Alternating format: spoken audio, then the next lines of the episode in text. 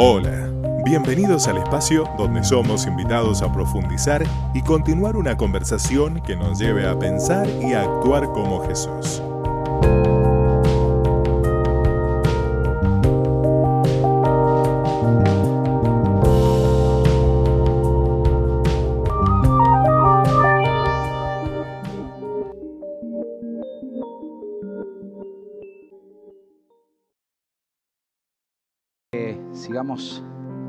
En esta preciosa mañana, en esta misma reflexión, en este mismo sentir, así como Pablo nos, nos guió en lo que significa hacer memoria de nuestro amado Señor. Y me encantó esa idea de renovemos el pacto en esta mañana, renovemos nuestras convicciones, que nuestra fe vuelva otra vez a sentir ese calor que viene de su misma presencia. Eh, qué hermoso es cuando juntos como iglesia, como comunidad de fe, hacemos memoria de su sacrificio, de su muerte y su eh, resurrección. Muy bienvenidos a aquellos que se están conectando por primera vez a nuestro encuentro. Queremos darte la cordial bienvenida. Realmente para nosotros eh, es, una bendición que vos puedas hoy haber hecho clic a ese enlace que te envió tu amigo, tu compañero, tu familiar. Yo siempre digo, eh, nosotros los cristianos, cuando te presentamos a Cristo, realmente estamos manifestando lo mucho que te amamos porque te estamos compartiendo lo más importante que hay en nuestra vida, por encima de cualquier regalo económico, material, eh, creemos que compartir a Cristo es, es darte lo mejor de nosotros. Y en el día de hoy, ojalá que vos también hayas eh, reflexionado sobre esta realidad que significan estos símbolos tan simples, pero al mismo tiempo con una profundidad tan grande como lo es el pan y el vino para hacer memoria de nuestro amado Señor. Quiero en esta mañana eh, compartir con vos lo que significa ir un paso más, subir un peldaño más en esta fe inquebrantable, así como hemos llamado esta serie, es una fe que no solamente abraza la salvación, sino nos atrevemos a decir la salvación es el comienzo, es el principio. Pero el apóstol Pedro nos, nos insta, nos alienta a que esta fe vaya cada vez en un tono de mayor profundidad, en un tono de más convicciones, en un tono de más principios que puedan desde este lugar robustecer nuestro credo, en quién hemos creído, en quién hemos depositado nuestra fe y nuestra confianza. Y en el día de hoy eh, quiero eh, compartir de, manera así, eh, casi como de repaso, lo que significa esta fe Dice segunda de Pedro, capítulo número 1, verso 5, en vista de todo esto, esfuércense al máximo por responder a las promesas de Dios, complementando su fe. Y esta fe tenía que ver no solamente con el acto de salvación, de tener a Jesús como el objeto de nuestra fe, sino una fe que se alimenta y que al mismo tiempo esta fe se manifiesta. Fe sin obras dice Santiago, es fe muerta. Y esto fue lo que vimos hace dos domingos atrás. Pero el domingo pasado eh, profundizamos este texto y dice, no solamente es un llamado a complementar la fe, dice, con una abundante provisión de excelencia moral o de virtud. Y vimos que la excelencia moral tenía que ver en el contexto aún griego en el cual fue escrita esta carta para los griegos, hablar de virtud eran tres características. Una tenía que ver con prudencia, otra tenía que ver con valentía y otra tenía que ver con justicia. Estas tres cualidades definían el concepto y la realidad de virtud. Y en ese momento para un griego era su máxima aspiración. Así que el apóstol Pedro, aún en un contexto de persecución para la iglesia, dicen, a la fe de ustedes deben agregar una abundante provisión de excelencia moral, que la conducta de ustedes tenga esta sintonía en cuanto a sus convicciones. Que tu convicción vaya en, esa misma sintonía que tu conducta, que tu forma de comportarte, que, esa excelencia moral pueda ser visible aún para aquellos que te rodean.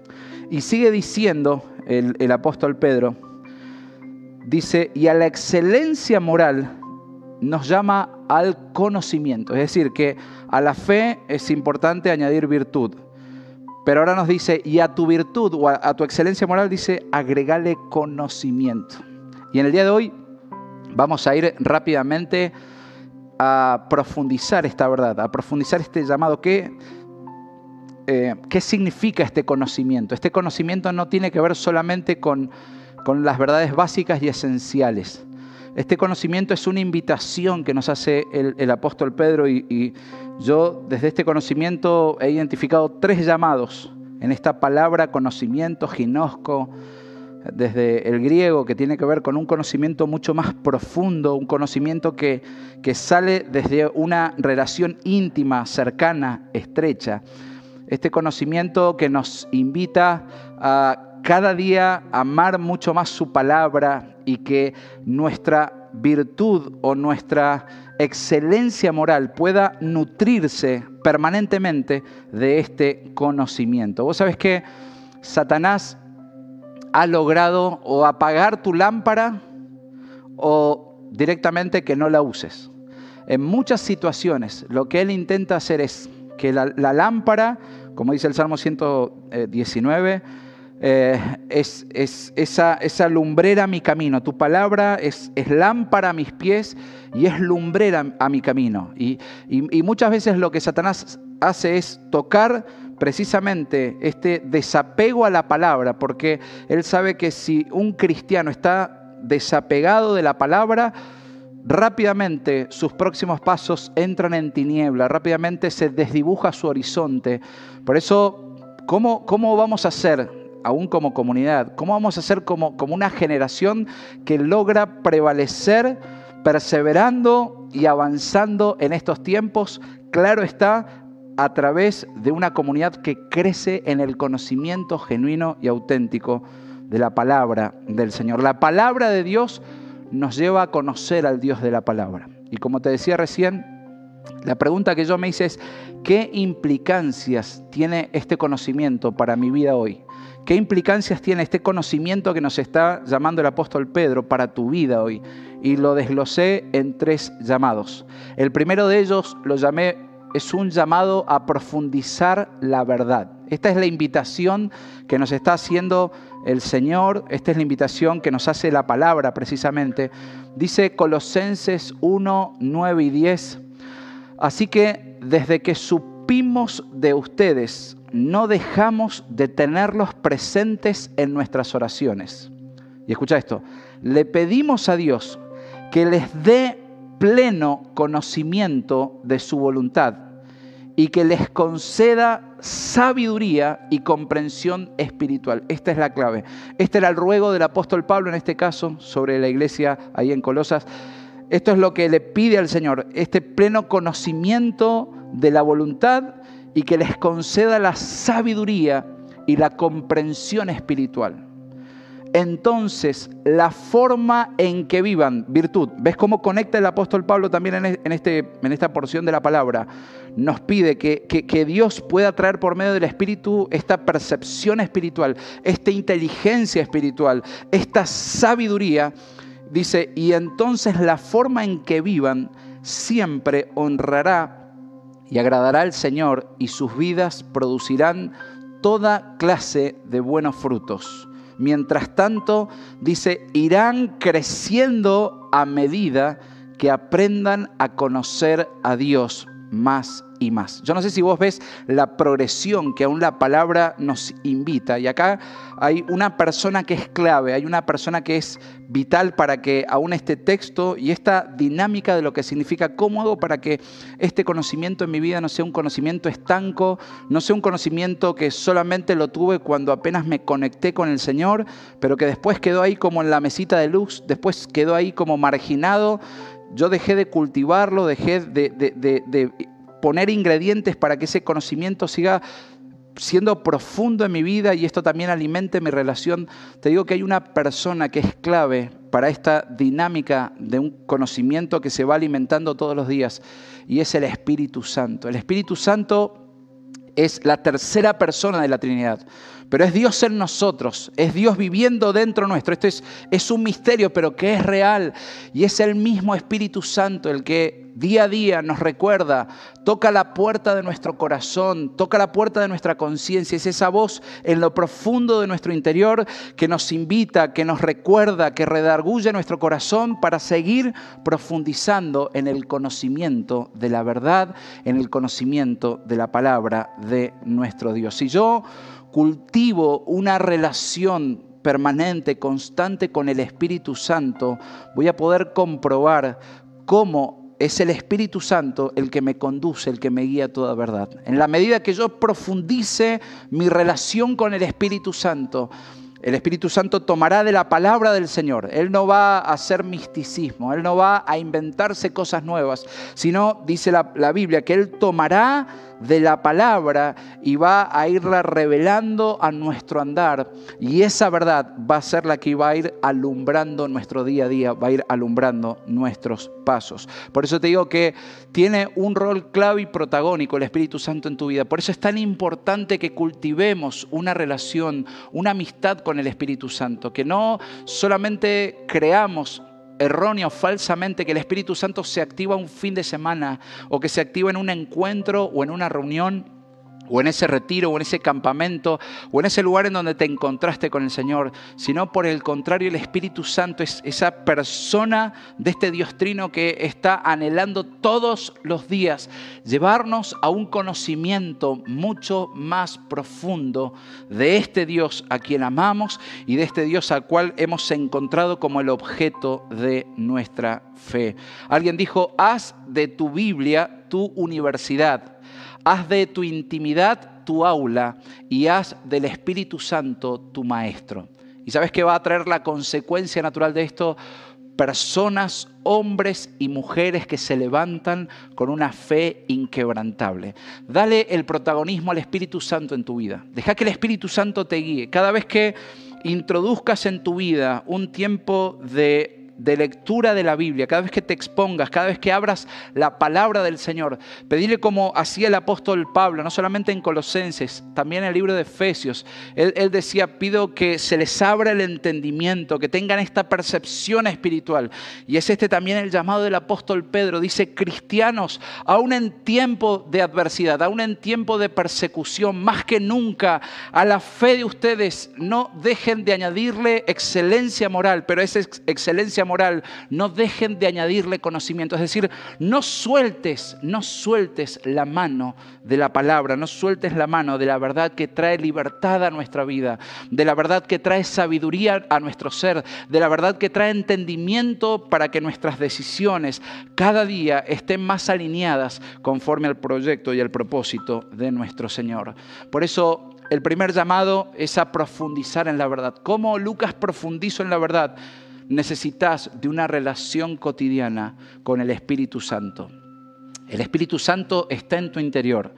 Si le has entregado tu vida al Señor, quiero decirte que el Espíritu Santo vive en tu vida. Y si acaso hasta el día de hoy vos decís, yo esto no lo he experimentado, esta puede ser una mañana en donde el Espíritu Santo pueda empezar a accionar sus principios y pueda traer esa realidad del cielo a tu corazón para lo que tal vez antes leídas de corrida. Eh, siempre digo, y esto es, esto es un principio, si vos no tenés el Espíritu Santo en tu corazón no vas a poder comprender el conocimiento de la palabra.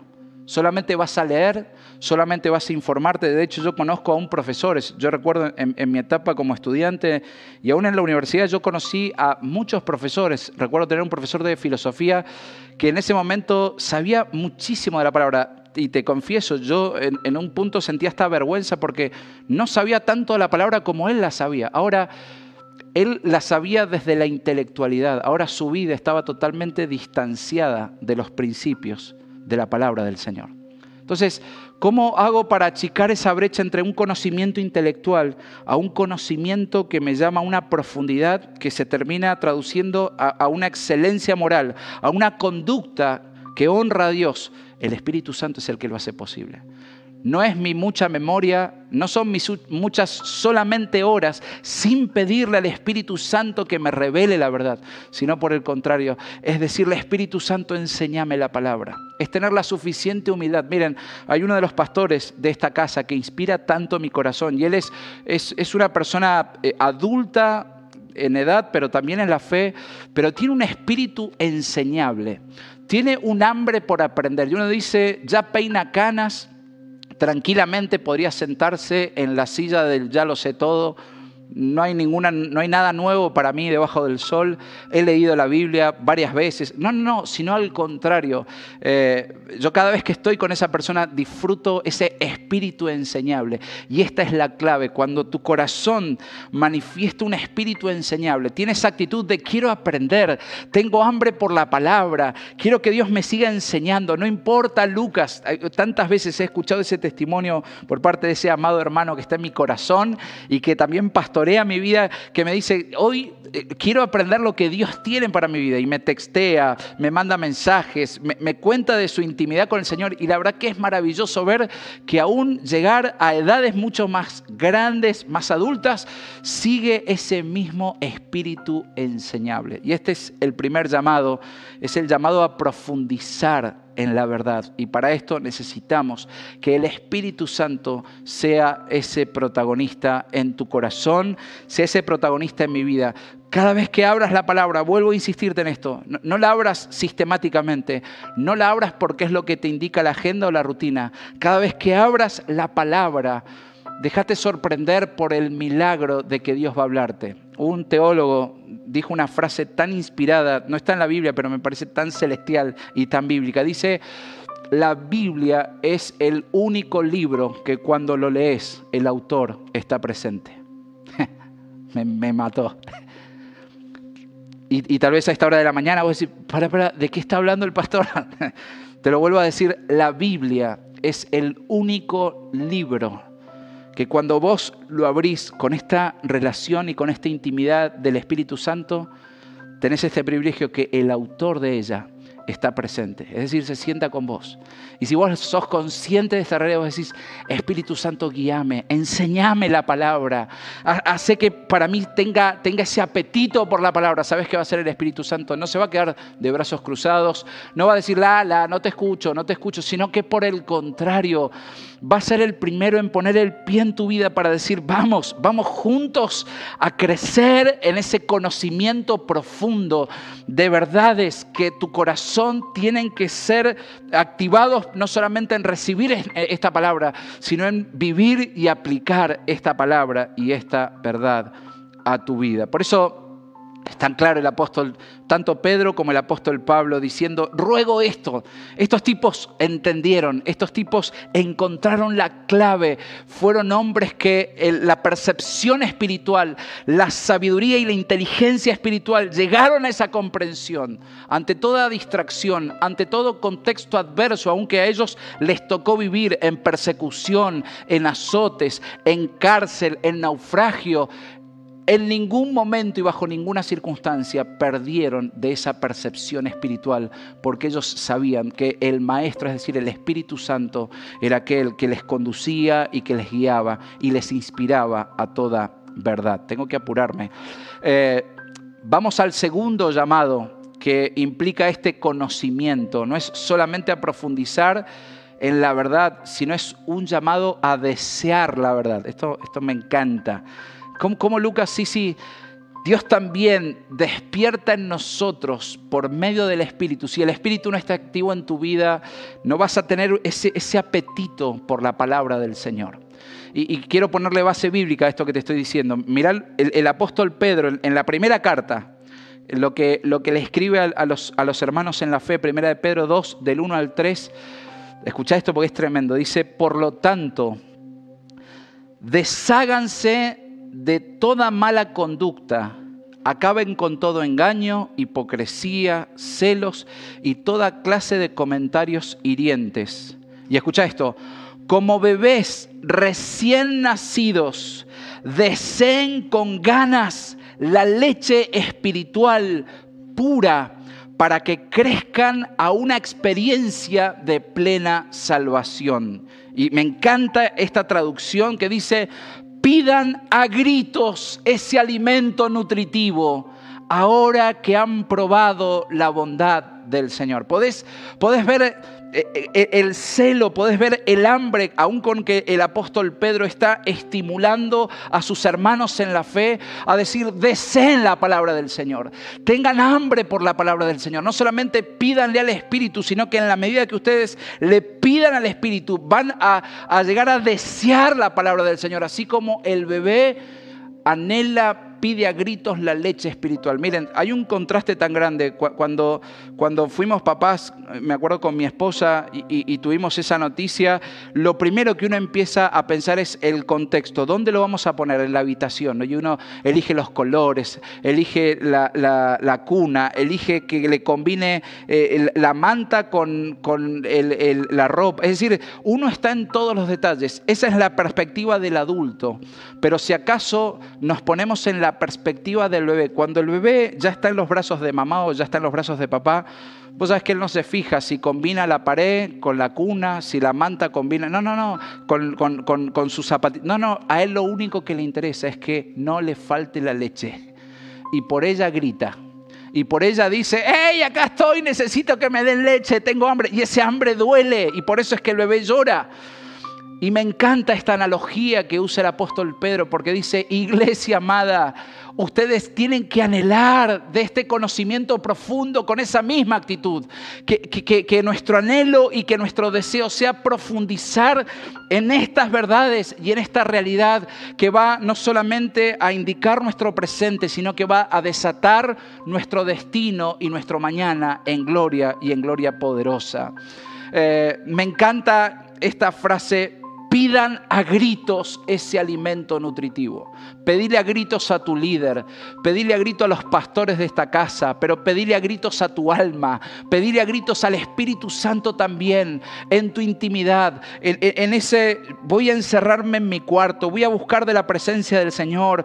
Espíritu Santo, enséñame, pedíselo a gritos, decirle, Señor, enséñame, quiero profundizar, no quiero ser un pigmeo, no quiero ser un enano espiritual, muy por el contrario, quiero que mi fe sea una fe inquebrantable y entiendo que para que esta fe tenga esta envergadura, debo profundizar en este conocimiento real. Y si el Espíritu Santo no se revela, simplemente voy a seguir siendo alguien plano, alguien chato, alguien que se ha mesetado espiritualmente. Pero si acaso Espíritu Santo venís a mi vida, si acaso Espíritu Santo me enseñas tu palabra, voy a pedirte a gritos que me reveles tu verdad. Y así como el niño anhela y ansía, esa leche pura que viene de su mamá, así mi corazón, Señor, está anhelando y está pidiendo a gritos que te reveles por medio de tu palabra. Dicen los historiadores que se encontraba Sócrates, ese gran filósofo griego, en una mañana eh, casi en las, en las arenas del mar y vino rápidamente un joven y, le interrumpa en su meditación y, este, este filósofo lo mira y, ve que en la mirada de este joven había como, como un deseo, pero también una desesperación. Y entonces le pregunta y le dice, ¿por, ¿por qué me interrumpís? Y la respuesta de este joven fue, es que yo quiero ser un discípulo, yo quiero ser un seguidor, quiero ser un aprendiz tuyo. Y entonces Sócrates se detuvo un instante, y como que pensó en la decisión y le dijo, si estás dispuesto a esto, seguime. ¿Y sabes lo que hizo Sócrates? Comenzó no solamente a caminar en la arena, sino que se adentró al mar. Y empezó a entrar en el mar y el mar empezó no solamente a tocar sus tobillos, sino que sus rodillas. Y atrás estaba este alumno que, como diciendo, bueno, si me dijo que lo siga, lo tengo que seguir. Y ya de las rodillas a la cintura y de la cintura al pecho y cuando quisieron avanzar ya prácticamente el, agua llegaba a la boca de los dos y en un momento Sócrates se da vuelta y aparentemente era un hombre bien fornido Sócrates y con las dos manos lo que hace es agarrarle la cabeza a este principiante, a este alumno y dice que lo sumerge debajo del mar. Y dice que este muchacho empieza a forzar porque obviamente no entendía lo que estaba pasando y, la historia dice que lo tuvo aproximadamente entre 30, 30, segundos y un minuto y cuando este muchacho logra zafarse de estar sumergido debajo, dice que sale y que da una bocanada de aire y lo que le pregunta al maestro es, Sócrates, ¿por qué hiciste esto? Y él simplemente respondió, dijo, el día que tengas ese mismo deseo por aprender, yo voy a empezar a enseñarte. Cuando desees con esa, con esa misma bocanada de aire aprender, vas a seguir mis pasos, vas a seguir mis enseñanzas. Y, y con la verdad pasa exactamente lo mismo. Con la verdad revelada el Espíritu Santo es quien produce en nosotros tanto el querer como el hacer. Es aquel que tiene la capacidad de despertar ese deseo por la palabra del Señor. Este deseo no es la emoción, no es la de, bueno, voy a ponerme las pilas un rato, sino al contrario, es, es en esa intimidad creciente en la cual el deseo va en un aumento cada vez mayor, en el cual yo digo, Señor, no solamente te deseo, sino que deseo que tu palabra sea revelada a mi corazón, que sea revelada a mi entendimiento, para que me lleve a una vida de profundidad, para que me lleve a una fe inquebrantable. Y por último, el tercer llamado. No solamente el primero, como dijimos, era un llamado a profundizar la verdad. Este llamado a conocimiento es un llamado a, a desear la verdad a que por encima de cualquier serie, a que por encima de cualquier amistad, a que por encima de cualquier expectativa humana, vos digas, Señor, yo deseo que te me reveles a través de tu palabra y por el poder del Espíritu Santo. El tercer llamado es un llamado a estudiar y a meditar la verdad. Mirá eh, el apóstol Pablo en Hechos 17, verso 11, hay una, hay una actitud tan, tan hermosa, tan imitable eh, sobre los hermanos de Berea. Dice, dice Hechos 17:11, los de Berea tenían una mentalidad más abierta que los de Tesalónica y escucharon con entusiasmo el mensaje de Pablo. Y escucha esto, ¿eh? día tras día examinaban las escrituras para ver si Pablo y Silas enseñaban la verdad. ¿Podés ver? Era una comunidad que no solamente le, gustaba que, la, barrita este, saludable se la den en la boca, que la papilla digan, miren, esto es lo que, que, te damos, sino que dice que ellos recibían la palabra y lo hacían con entusiasmo, pero que al mismo tiempo todo lo que ellos recibían día a día examinaban las escrituras para ver si lo que estos, estos apóstoles, estos hombres de Dios, estos ungidos, realmente estaba en sintonía con la verdad. Es decir, ellos profundizaban en el estudio de la palabra. Es decir, ellos meditaban en la verdad. No es que simplemente se ponían a lo que el pastor dice y listo, es lo que dijo el pastor, verdad absoluta, incuestionable y listo. No, no, es que lo vi en un canal de YouTube. No, no, es que lo vi en la tele. No, no, es que, no, no, no. Yo de lo que tomo examino todo, dice la palabra, y retengo, lo examino, lo pongo bajo el filtro, bajo el tamaño de la palabra. Y, profundizar en el conocimiento es también un llamado a estudiar la palabra. Yo a veces no entiendo o, se me produce una crisis en mi fe cuando de repente estimulamos tanto a nuestros hijos, a nuestros adolescentes, a nuestros jóvenes a que se capaciten, a que vayan a la universidad o, que asistan a un terciario o que estudien y se preparen en algo porque nuestra consigna es tenés que hacer algo o si estudias vas a ser alguien.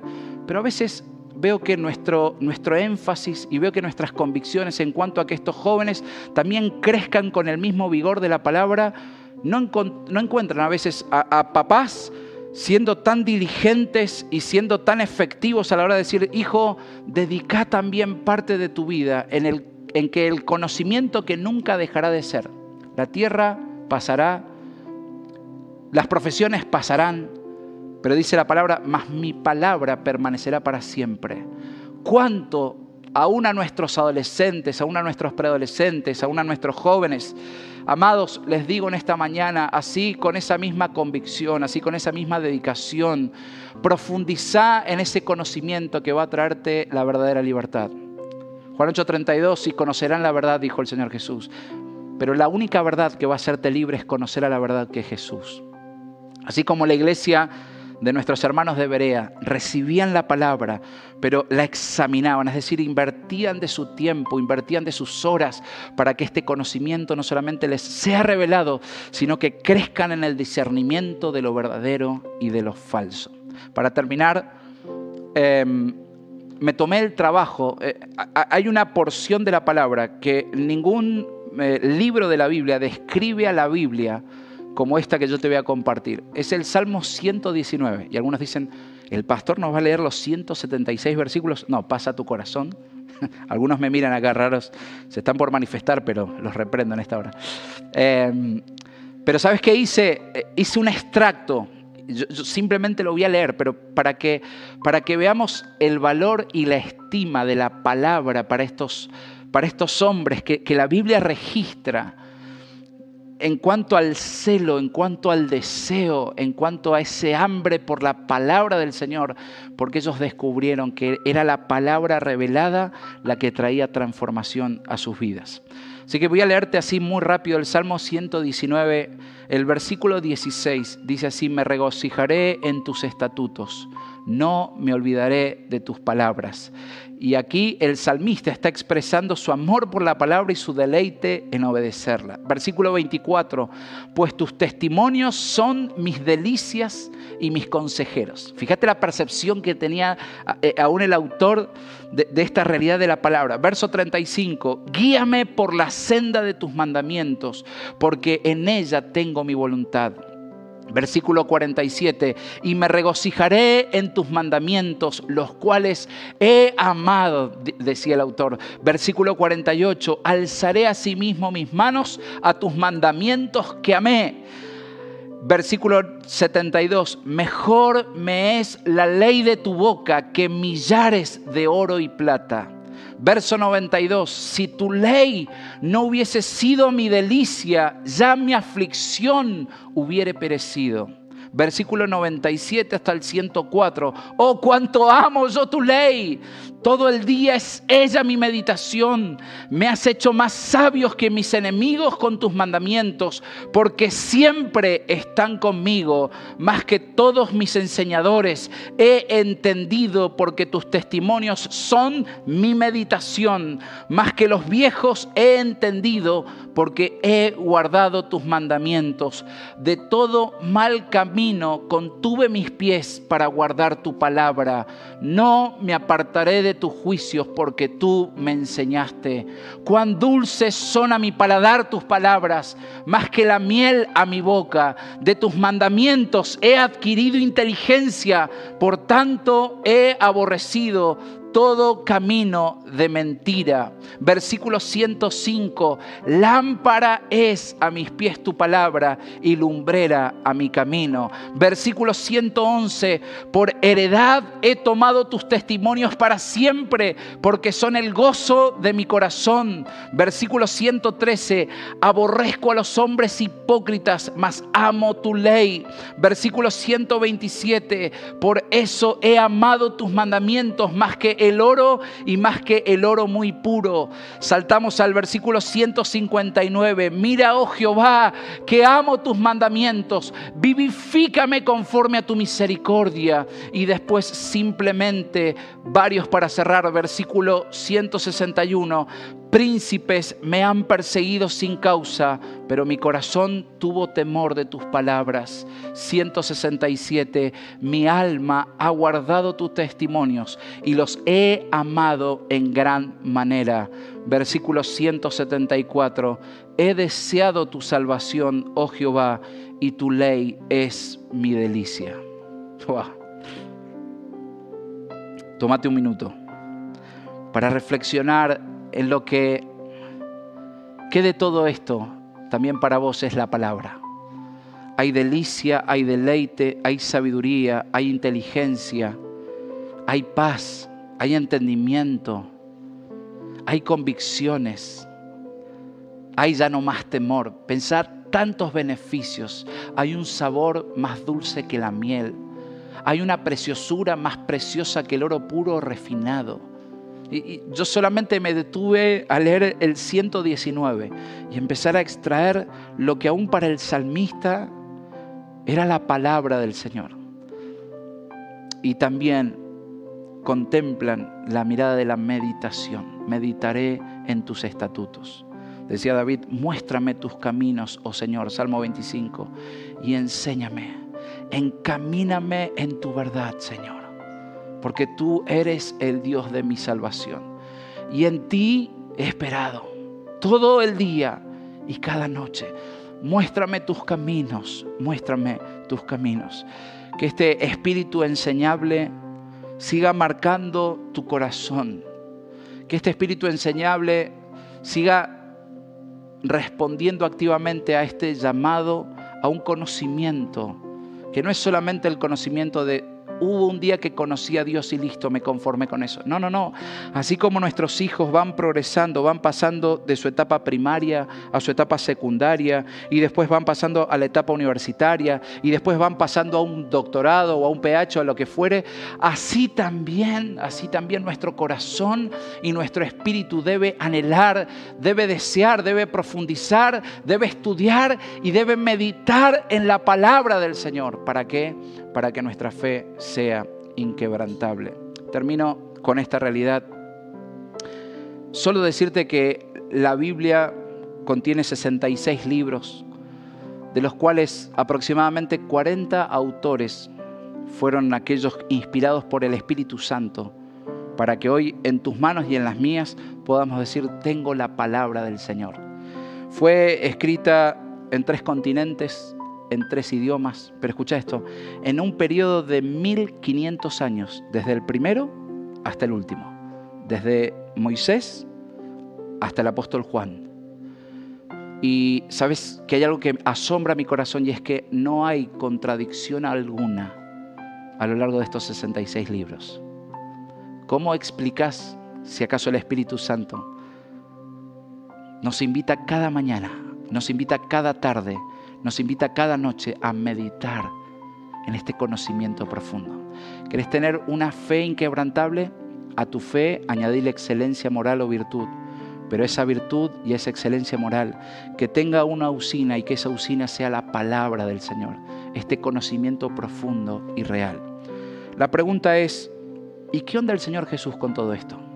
Muchas veces nuestra atención está enfocada en sus últimos tres años, en los tres años de ministerio. La pregunta es, ¿y qué hizo el Señor Jesús en los 30 años anteriores al ministerio? ¿Y sabes qué? Dice el libro de Lucas 2.52, y Jesús crecía en sabiduría y en estatura y en gracia para con Dios y para con los hombres. Jesús mismo se sujetó al Padre y ¿sabes qué hizo? Invirtió sus 30 años y claro que los tres años de ministerio también, en el conocimiento de la verdad. ¿Y cómo te compruebo esta realidad? ¿Te acordás?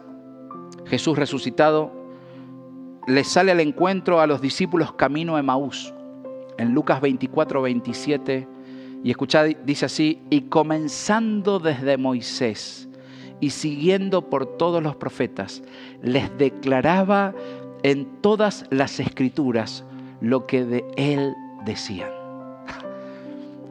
Nuestro máximo ejemplo, aquel que inspira nuestra fe, fue un hombre que sujetó, su, fue un hombre sabio porque no hizo que la Biblia eh, responda a sus motivaciones, sino que él sujetó su vida, aún siendo Dios, a los principios de la palabra de Dios.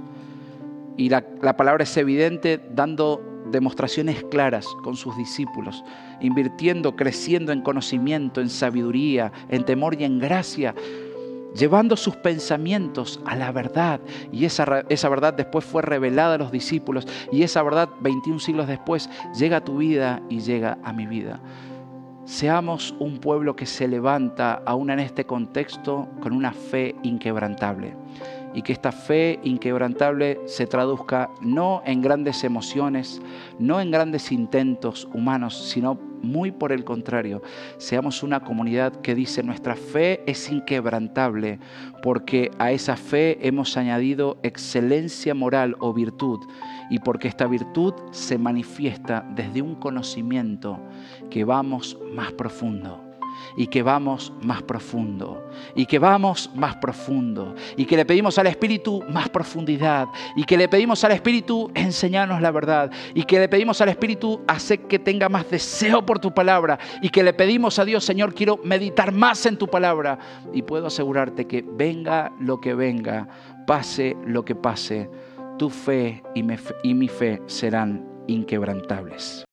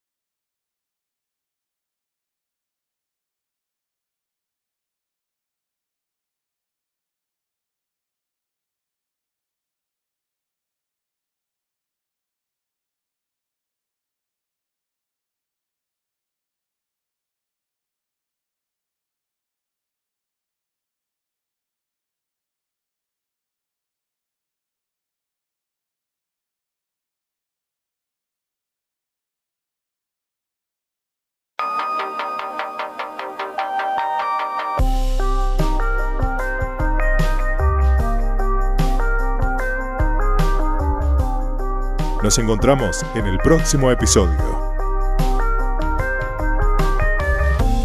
Somos Iglesia Angular.